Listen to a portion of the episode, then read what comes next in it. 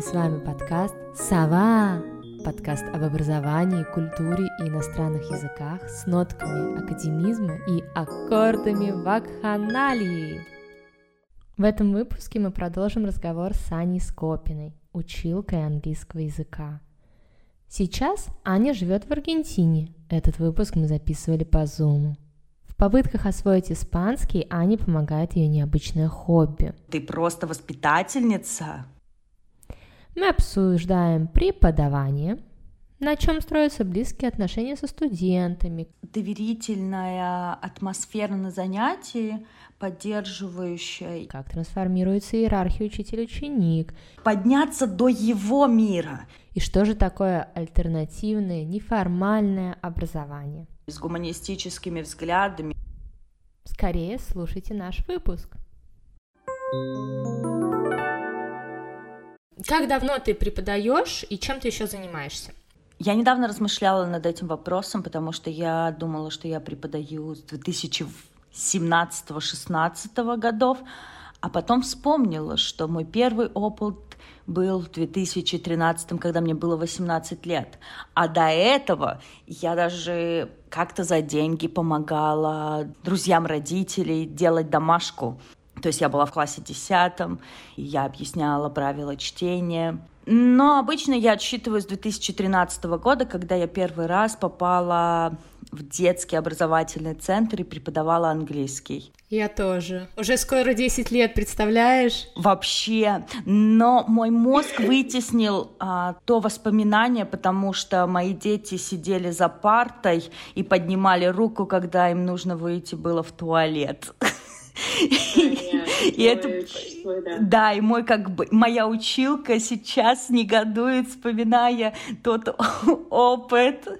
Очень интересный вопрос, потому что у меня есть дети, которые спокойно спрашивают, там, можно выйти, и там, ну, условно, как бы неважно, хочет девочка выйти, сбегать воды налить, или в туалет отойти, или там, ну, все что угодно, да, а есть дети, которые прям строго сидят и даже лишний раз не пойдут в туалет.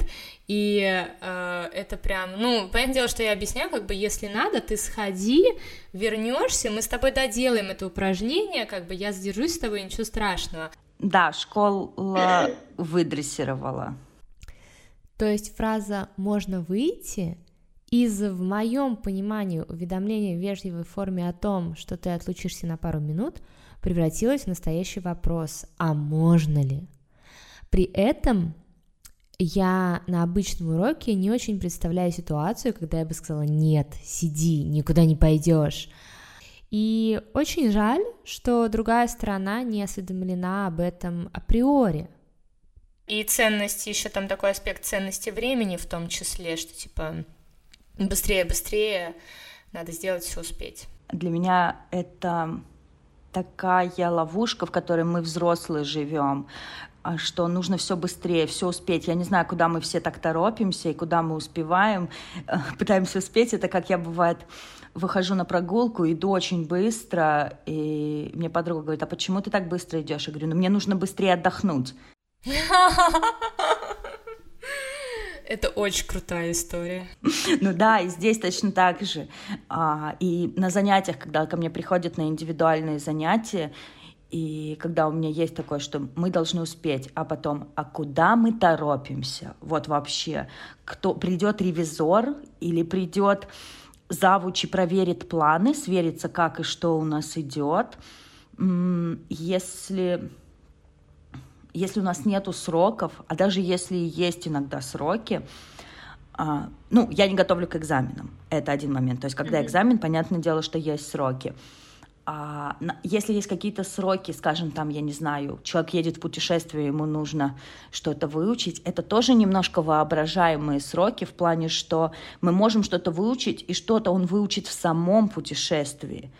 А плюс еще нужно брать во внимание, какой человек. У меня есть такие студенты, ну и вообще, мне кажется, часть моих студентов — это те люди, которым сложно самим искать способы практики своего языка. Ну, точнее, не способы, может быть, они знают эти способы, mm-hmm. а они не из тех, кто пойдут, я не знаю, на разговорные клубы, пойдут а, в какую-нибудь тусовку, где есть иностранцы, чтобы практиковать.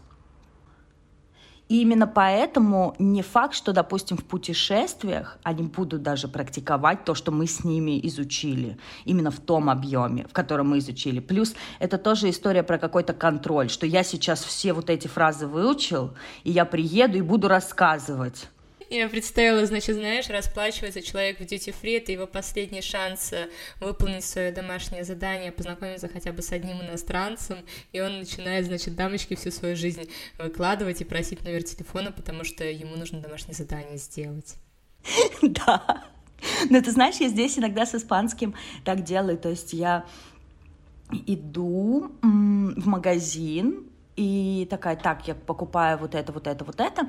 Но спрошу у них, откуда они, как они долго здесь живут, чем они занимаются. И вроде бы я выучила вопросы, а ответы-то я не выучила, и я не, не все понимаю. И такая, вот это засада, я же так готовилась, мне казалось, что я все проконтролировала.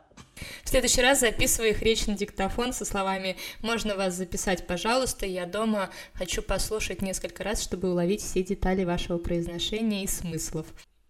Такой архив у тебя соберется. Ты уже преподаешь почти 10 лет.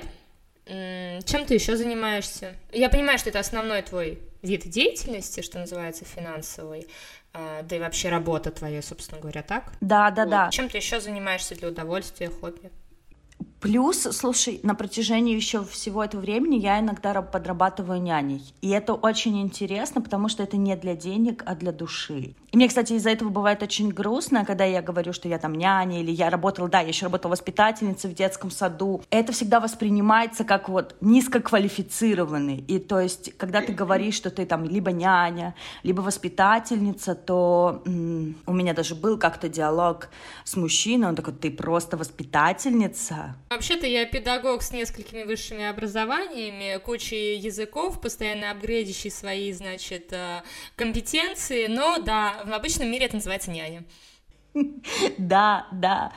И это делается для души но при этом у меня как бы с какими-то оговорками, то есть я не готова этим заниматься постоянно, и я не готова со всеми детьми сидеть. Случается какой-то матч, и вот, и вот я здесь. Ну, это действительно хобби. Да, это как хобби, и это у, такое интересное хобби. Мне нравится играть, мне нравится наблюдать, мне нравится беситься с детьми, и вот здесь у меня есть как раз-таки тоже а, ребенок, с которым я встречаюсь раз в неделю, и мы вместе проводим время. То есть у этого есть еще, скажем так, цель э, скрывающаяся за этим, это практика русского языка. Я думала выучить испанский. Для меня да. И вот мы с ним соревнуемся, кто быстрее заговорит на каком языке. Я заговорю на испанском, либо он на русском. Если вы, так же как и Аня, хотели бы выучить аргентинский испанский или же любой другой, не только академический, то могу вам порекомендовать Ксению Жаворонкову, выпускницу кафедры романской филологии СПБГУ и обладательницу международного сертификата Дели С1. Но самое главное не это. С Ксюшей вы можете выучить испанский, на котором говорят на улицах, используют для жизни.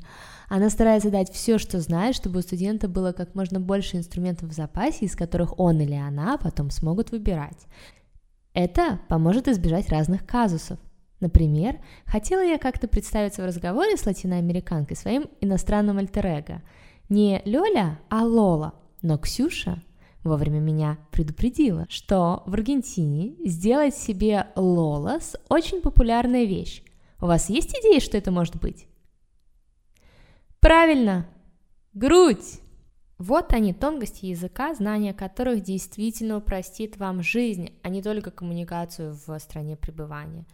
Ксюша жила в Испании и Аргентине, великолепно знакома с Эквадором, ездила в Чили, писала диплом по Пуэрто-Рико и Перу и даже помогала мне с научной работой по Аль-Андалусу, а там, на секундочку, наречие латыни романс, то есть до испанский как бы – Подписывайтесь на Ксюшу, вдруг и у вашего имени есть второе значение. Ссылку на аккаунт про испанский ищите в описании. Ксюша столько раз накосячила, что пережет и вас от неловких ситуаций с носителями. А еще у Ксюши есть бесплатные разговорные клубы, информацию о них ищите в аккаунте. Да, А также, допустим, вот здесь я пыталась открыть а, как бы свой такой кружок русскоязычный с целью, ну, во-первых, основная была цель это классно провести время с детьми, поиграть, потусить, что-то поделать вместе руками, ногами, я не знаю, всем телом. А вторая, и была еще какая-то такая у меня философская цель, что в миграции и у детей, ну, детям проще миграция, хотя все зависит от состояния родителей, то есть как родители, и зависит от возраста ребенка и что и как, но обычно если, допустим, ребенку три года, то ребенок первый социализируется, первый приносит домой язык. Более гибкие. Да, да. А, но у меня была еще такая цель, чтобы ребенок смог сохранить русский язык, чтобы он не только был в семье, этот русский язык, но чтобы он где-то еще его слышал, чтобы понимал, что как бы происходит, мог разговаривать на какие-то темы не только в домашнем, а в домашней обстановке, потому что я встречалась с, там, с израильтянами, которые, допустим, пере, и репатриировались, когда они еще были детьми, и они выросли в израильском обществе, и уже будучи взрослыми, они разговаривали на русском, но только на базовые темы. То есть они себя комфортно чувствовали, но когда дело а, доходит до какого-то обсуждения сложных вопросов, у них нету ни лексики, у них нету ни навыка и нету опыта разговаривания, разговора на какие-то такие темы. Ну и плюс язык звучит иногда не натурально, не естественно. Ну, если, если они как бы, если они не занимаются этим, потому что есть тоже разные, а, разные виды мигрантов и разные билингвы, то есть это тоже как бы интересный термин, что мы подразумеваем под билингвой, да, то есть э, как они действительно думают, потому что я видела, что есть люди, которые, скорее всего, переводят со с их родного языка на вот этот второй mm-hmm. какие-то фразы, и очень-очень много вот этих калек, с, с первого языка, э, хотя казалось бы, что первый язык тот, на котором они дома разговаривают, и это, допустим, русский, но потом как бы русский проседает. И вот у меня была такая идея, чтобы они, э, дети слышали русский язык и могли на какие-то другие темы э, как вот в садиках, да, там же рассказывают про животных, про прочее, какие-то другие темы обсуждают на э, русском языке. И я собрала группу, то есть я нашла детей, родителей, и мы встречались два раза. Первый раз мы готовили, играли, а второй раз мы делали опыты. Но могу сказать, что это пока что сейчас на паузе, потому что я не очень понимаю, как дальше двигаться, и я думаю, что Многие мигранты, наверное, пока не готовы к каким-то еще образовательным процессам, поскольку они ну, недавно приехали. Дети или родители? Ну, конечно, родители. Ну, в общем, я пока еще не понимаю, что, что именно можно подправить и что можно сделать. Это очень круто, потому что, по сути, получается, у тебя есть какой-то проект в зачатке, и у тебя есть э, возможность найти, что ты хочешь в первую очередь для себя от этого проекта, потому что для меня это звучит как какой-нибудь семейный класс, где ты можешь, я не знаю, там, преподавать литературу, химию, физику, да все что угодно, э, водить экскурсии по Буэнос-Айресу, или чтобы они тебе водили, то есть, мне кажется, это такое поле для деятельности, в котором, если ты поймешь, что ты хочешь, то это будет вообще замечательная вещь. Расскажи, пожалуйста, альтернативное образование, что это вообще за волна и как ты себе формулируешь его? Потому что, ну, если взять в общем и целом, как мне кажется, для человека, который вообще не очень разбирается и понимает в образовании, есть какое-то классическое образование, а есть другое, которое альтернативное, другой вариант. Да, я его, кстати, бы назвала неформальное образование с гуманистическими взглядами, где в центр ты ставишь а, учи, ученика, и вокруг него уже строишь образовательный процесс, исходя из его запросов исходя из его личности и его какого-то бэкграунда. Что это такое? Это то, когда я иду за учеником, не когда я ему навязываю что-то, а когда я иду за его интересом и через этот интерес пытаюсь ему дать английский язык как инструмент, чтобы дальше копать в этот интерес. Я бы перефразировала, вот как раз поправь меня, если я не права. То есть, по сути, ты свою программу подстраиваешь под его интерес, потому что вы учите там, условно, те же фразы, те же слова, буквы вы сто процентов как-то изучаете, чтение практикуете, я думаю, так или иначе. Но получается, ты э, все эти элементы не ученика подстраиваешь под то, что сегодня нужно учиться читать, и вообще учиться читать важно, и типа давай читай, читай, а как-то встраиваешь, что ли, язык в его э, мир, в его систему. Да, да, да, да, действительно, это так происходит.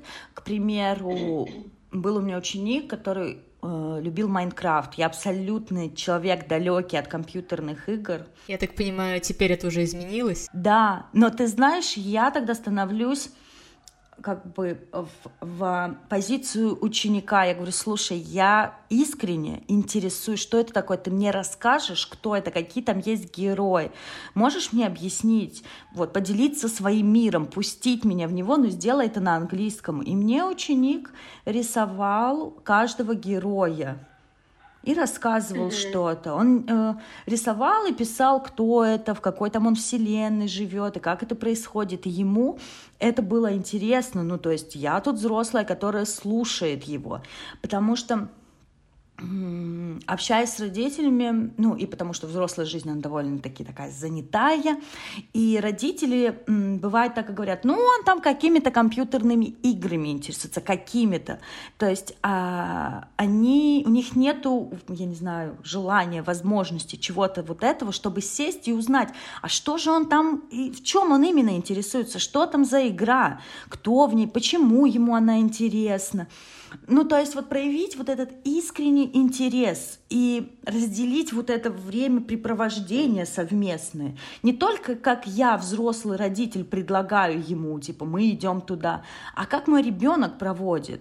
То есть а, вот подняться, как говорил Корчик, подняться до его мира. Не спуститься, как мы взрослые иногда, мы же смотрим на детей сверху вниз, а это наоборот, что в ребенке очень много всего вот этого естественного, живого, еще не выученного от нашего вот этого взрослого мира, где мы учимся сглаживать углы, я не знаю, притворяемся, да, все время кого-то исполняем какую-то роль. Вот, и именно поэтому он и говорил, как бы подняться до мира ребенка и послушать, что он рассказывает и что у него происходит искренне.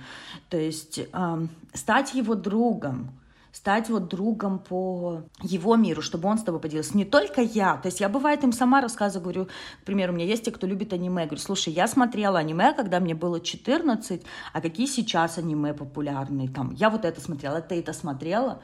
Вот. И я им не предлагаю, говорю, смотри мое аниме, потому что мое аниме лучшее аниме. Вот что вы сейчас смотрите, молодежь? И то есть я готова слушать, что мне рассказывают. И точно так же со взрослыми. А, есть у меня студент-психиатр, а, и он мне рассказывает иногда про какие-то теории. Ему это нужно и для работы, но это еще составляет его картину мира. И есть там у меня студентка, которая интересуется в искусстве, и она мне рассказывает про это. И то есть я ее слушаю, я считаю, что это время, которое они у меня, скажем так, покупают, а, оно полностью посвящено им. Я просто слушаю здесь, где-то корректирую, что-то подсказываю и помогаю. Плюс э, иногда, допустим, я запланировала, что сегодня мы будем изучать пассивный залог. И вот я все, я все приготовила, и приходит ко мне студент взрослый, и он рассказывает о том, что Сегодня у него на работе была жесть.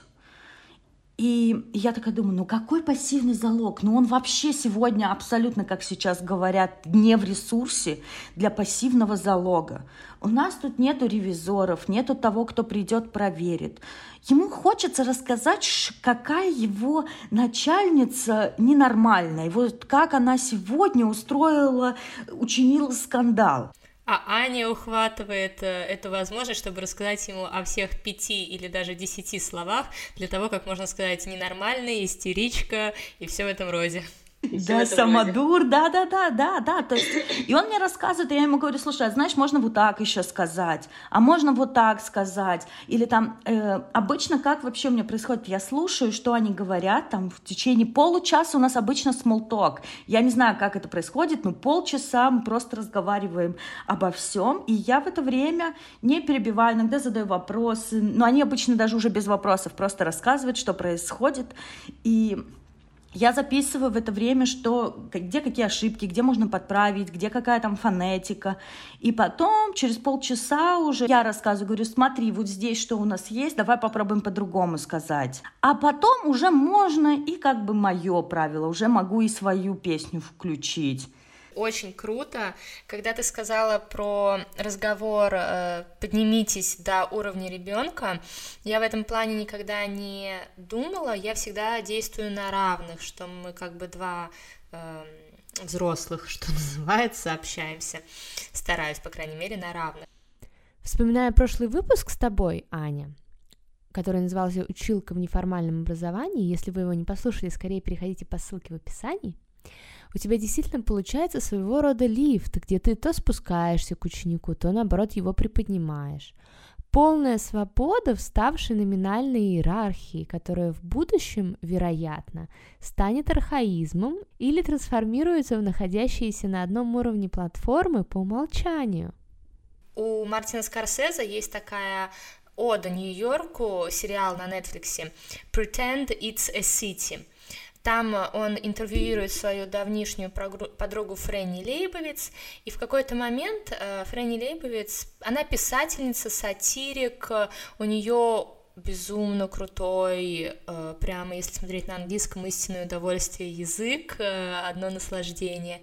И она говорит, что я очень люблю детей, но не подростков, а детей. И она дает ту же самую мотивацию, что и ты она говорит о том, что я люблю детей, потому что они еще не имеют всех этих взрослых, утяжеляющих и ограничивающих установок, и именно поэтому они могут мне рассказать что-то интересное. По поводу, э, когда интересуешься чем-то, э, и то, что можно проводить время с ребенком и в хобби ребенка, я в свое время размышляла над этим очень серьезно, насколько это возможно. Но я помню, что на тот момент я сделала такой вывод, что с одной стороны круто разделять хобби с детьми, а с другой стороны вот эти вот все хобби, которые неинтересны родителям, это такое parents-free э, space, где это твоя ответственность, полностью твое развитие. Во-первых, там нет родителя, а во-вторых, э, э, он там и не нужен, что называется. Ну, это как бы по-разному бывает, но тем не менее. По поводу, кстати, еще safe space, я думаю, что тут еще зависит от возраста. То есть, если это ребенок там до 10 лет, он очень близок с родителями, ему, ну, ему нужна вот эта как бы такая эмоциональная связь. Это уже когда в подростковом возрасте, да, у, у, уже как бы все мое safe space, мама. Это все мое. Да-да, выселяю тебя из квартиры. Да, да, вот сюда ты не заходишь, сюда тоже вообще-то везде опасно убьет. Высокое напряжение, злая собака. Да, а вот до 10 лет, я думаю, просто посмотреть вообще, чем твой ребенок живет.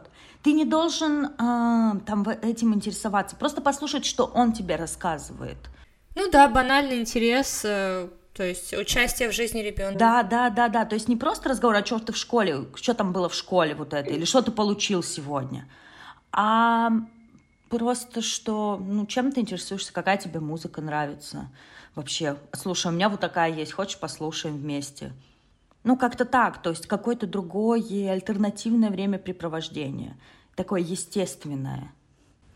Твой ученик рисовал тебе персонажей in Minecraft, а я в свое время занималась с девушкой, и мы на доске занимаемся, у нее есть планшет со стилусом, и она мне рисовала героев и сцены из игры в кальмара в свои 11 лет. Я от нее в первый раз услышала об этом, и, ну, ну, как бы она говорила на английском, поэтому я подумала, интересный выбор фильмов. Я спросила, откуда она узнала об этом, и ответ был очень интересный. Ее подружка другая, 12 лет, рассказала ей об этом фильме, посоветовала посмотреть, и вот они смотрят, и им так нравится сериал. Ну, если она тебе это рассказывает на английском, то пусть рассказывает. Да, да. Но теперь у меня есть такая веселая история, что откуда я знаю про игру в кальмара. Расскажи, пожалуйста, какова работа, специфика работы с дошкольниками и с младшими классами с э, иностранным языком? Как ты вовлекаешь? У тебя, я так понимаю, нету как таковых традиционных учебников, что называется, а есть много движений и энергии на уроках. Что касается дошкольников, это вообще моя одна из любимейших групп. Э, мне прям безумно нравится. Я не могу и преподавать английский дошкольникам онлайн. Я не представляю, как это. Я пробовала, и это абсолютно не та динамика, абсолютно не те эмоции у них, у меня. И плюс я не вижу никакой разницы между собой и каким-то шоу на YouTube, на YouTube для детей. Mm, интересное сравнение. Если мы с ними до этого вживую встречались, и мы с ними созваниваемся по скайпу, точнее, у нас вживую уже образовалась какая-то связь, то может быть как-то возможно. Но м- сколько я раз пробовала, не было такого эффекта, как от живого. Плюс там всегда должен быть родитель. Там должен быть родитель перед планшетом или компьютером, должен помогать и быть ассистентом, если что-то написать, нарисовать, что-то потанцевать. Ну, в общем, мне это не понравилось, и я посчитала, что это пустая трата денег родителей и моего времени. То есть, получается, когда ты лично с ними встретилась, ты уже через камеру можешь достраивать э, полную картину, а здесь как будто бы из-за минимизированного контакта тебе не хватает э, средств что называется. Да, к примеру, у меня есть один ребенок, с которым мы познакомились, когда я немного работала в школе иностранных языков. Он еще был дошкольником, и потом спустя... То есть у нас уже были какие-то взаимоотношения, мы вместе с ним играли, и потом, спустя год, они меня нашли и вернулись ко мне, говорят, что типа вот ребенок вас помнит и хочет с вами заниматься, и мы с ними созваниваемся онлайн. Ребенок уже, правда, вырос, то есть он в школу пошел, но у mm-hmm. нас уже была вот эта связь. А что касается вообще маленьких, то это как бы только вживую, и это всегда игра это играет, никакие там не чтения, вот прям такие серьезные, с учебниками. Нет, это могут быть какие-то распечатки, но это всегда что-то должно быть такое заводное, меняющееся. И я работала долгое время на Новой Голландии в, э, в детском э, центре, преподавала английский, и все происходило только на английском. То есть мои дети даже и не знали, что я разговариваю на русском.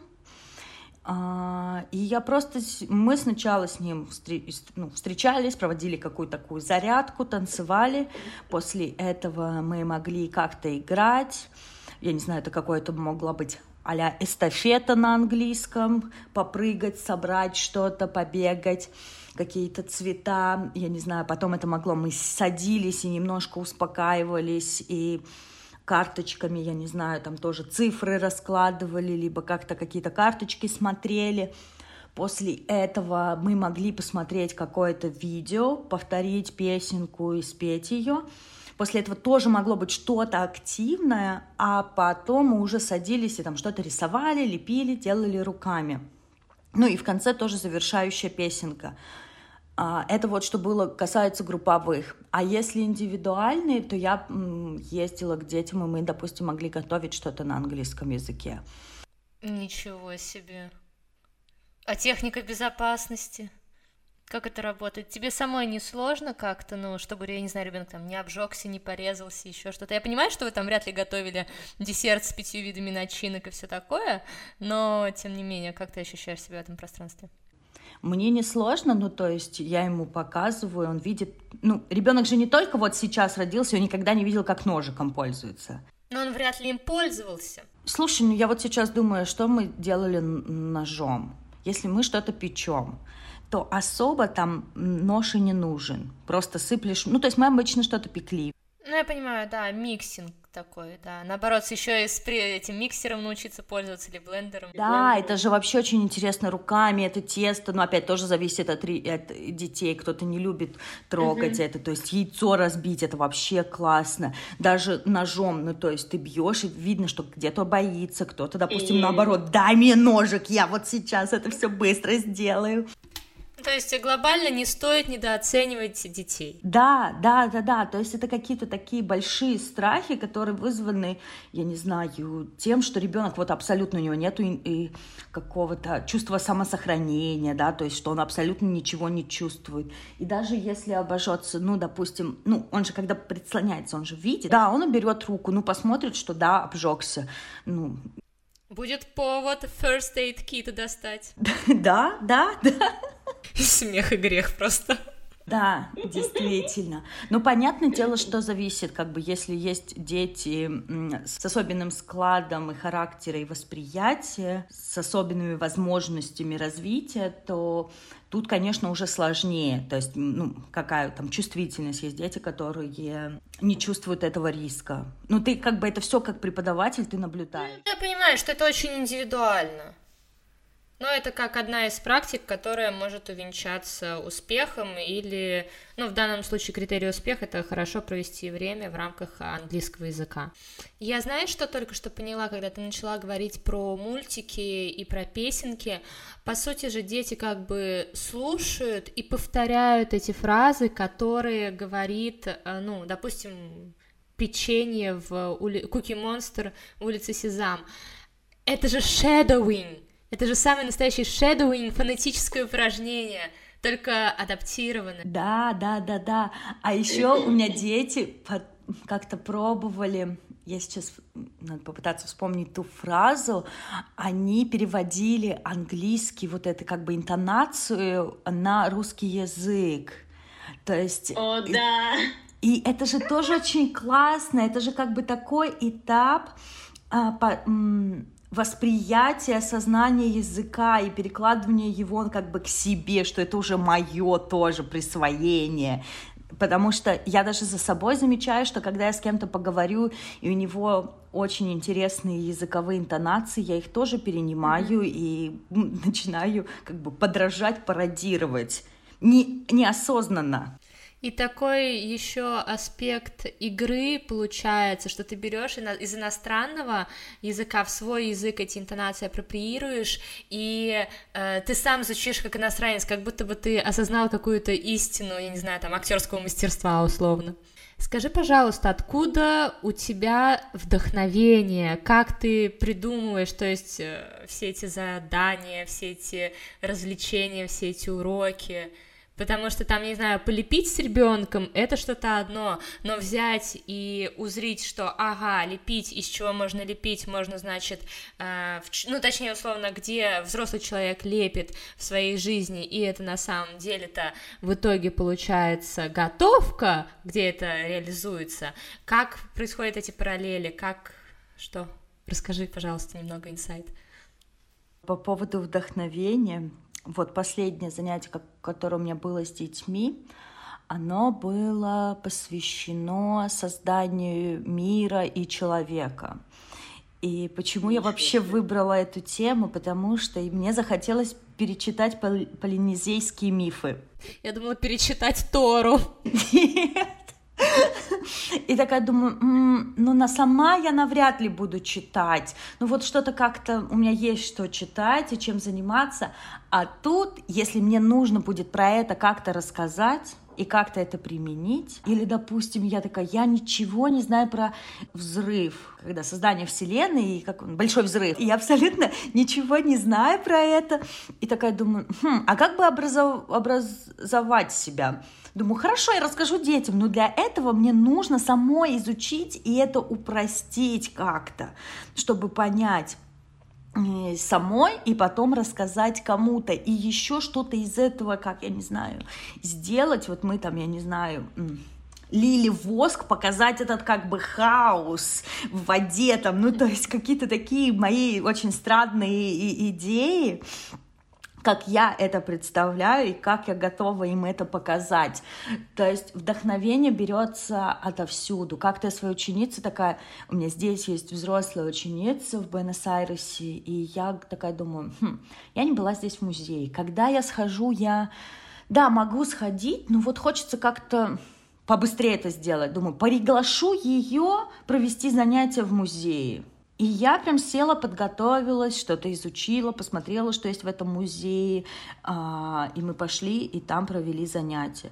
То есть, если честно, может быть, это как бы такая манипуляция, но есть мой какой-то интерес и какой-то мой запрос, который я толкаю. Плюс, допустим, что касается готовки, то мне нравится готовить.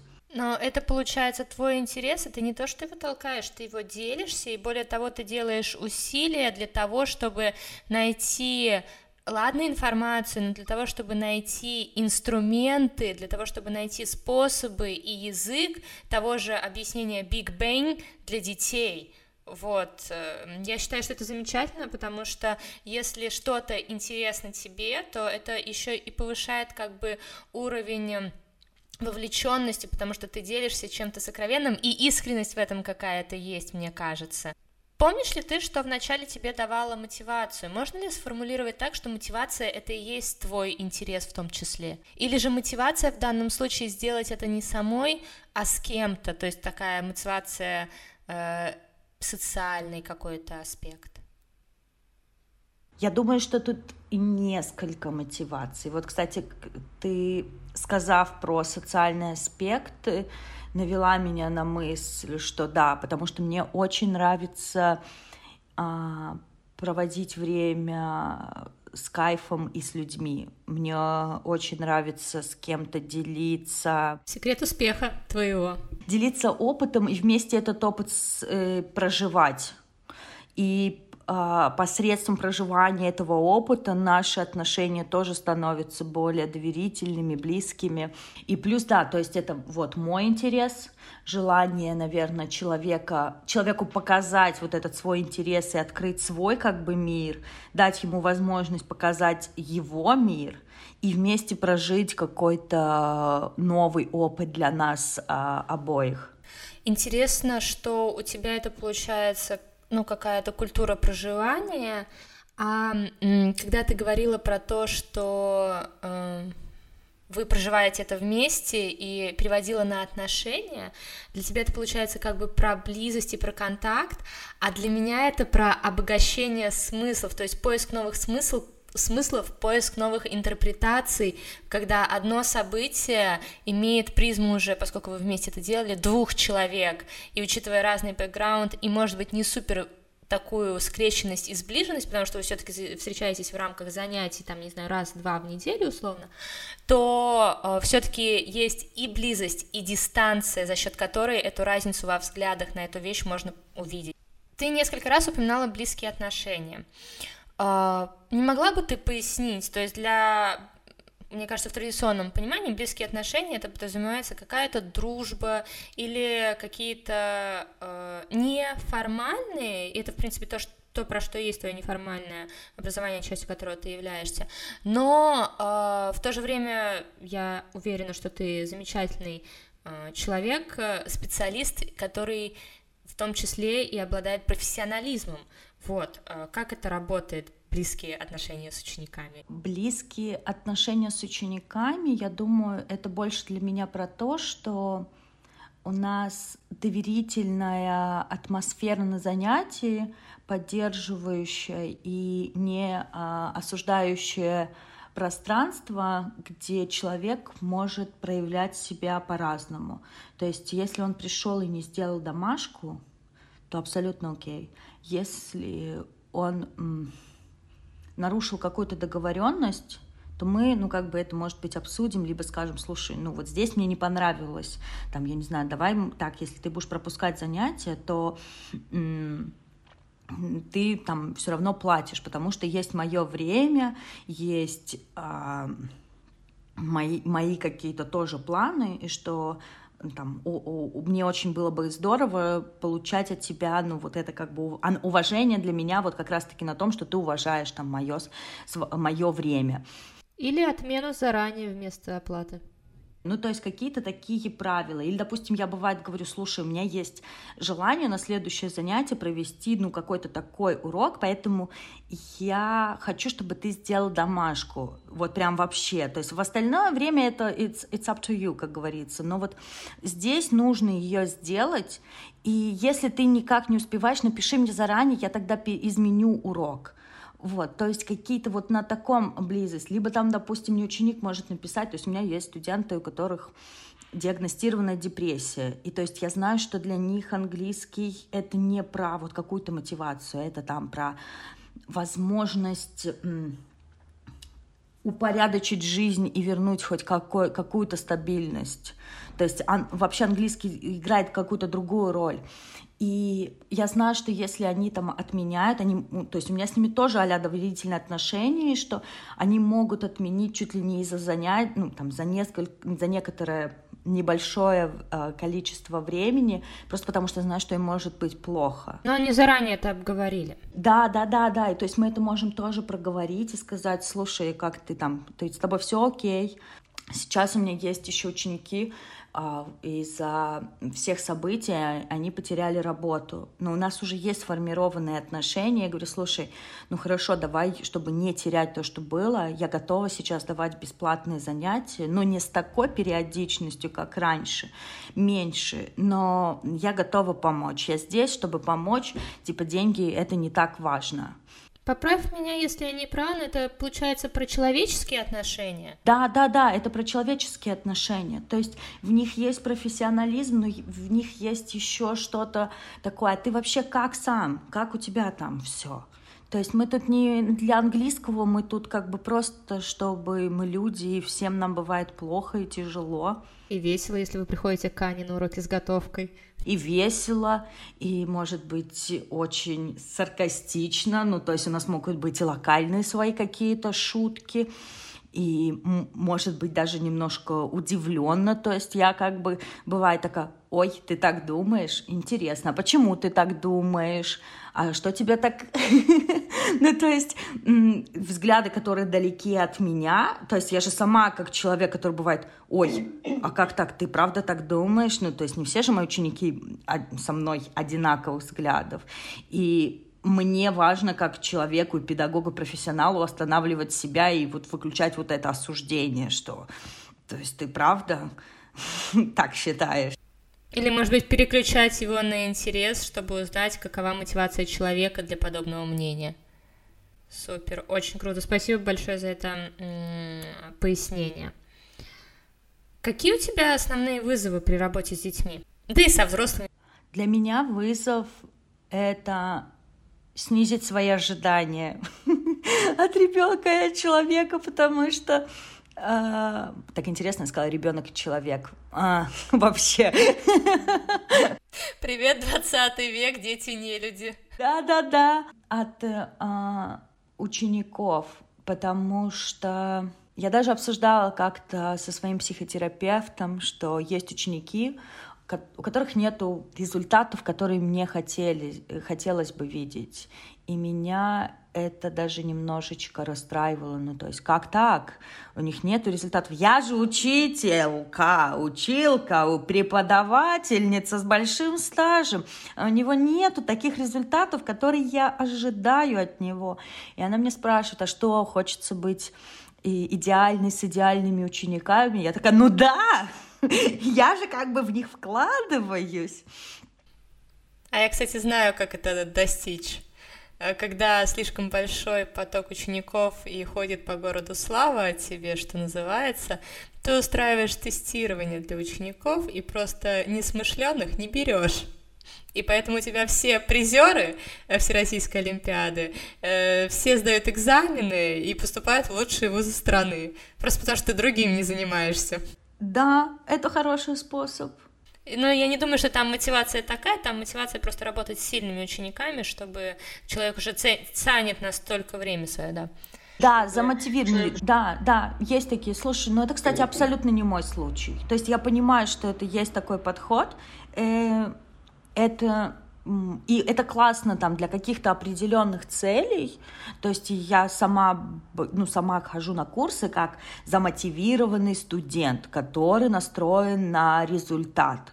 Но при этом я позволяю своим студентам быть собой, ну, все опять в рамках, то есть все зависит от ситуации. Ситуации, как нас. У меня же тоже, это же не только все студенты там могут быть. Кто-то из них может менее замотивированный, кто-то более. То есть это не так, что все, допустим, не замотивированы и не ходят через раз. То есть, по сути, ты не привязываешь свою ценность и ценность своей деятельности к тому, на каком месте, в каком приоритете у ученика стоит твой язык. Нет, слушай, у меня такого абсолютно нету. А, хотя, нет, я сейчас тебе наврала. То есть это иногда проскальзывает. Конечно же, я хочу себя идентифицировать через мою работу и через своих э, студентов. И во мне просыпается вот эта учительница советской закалки, что мой предмет самый важный. Вот вообще-то у тебя ничего не должно быть важнее моего языка. Ты вообще как? Ты же ходишь. Это скорее история про вастфак. Никакой жизни, кроме него.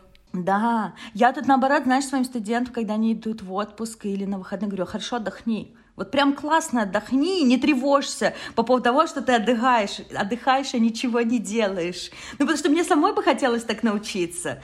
Я говорю такая, мы вместе будем учиться отдыхать.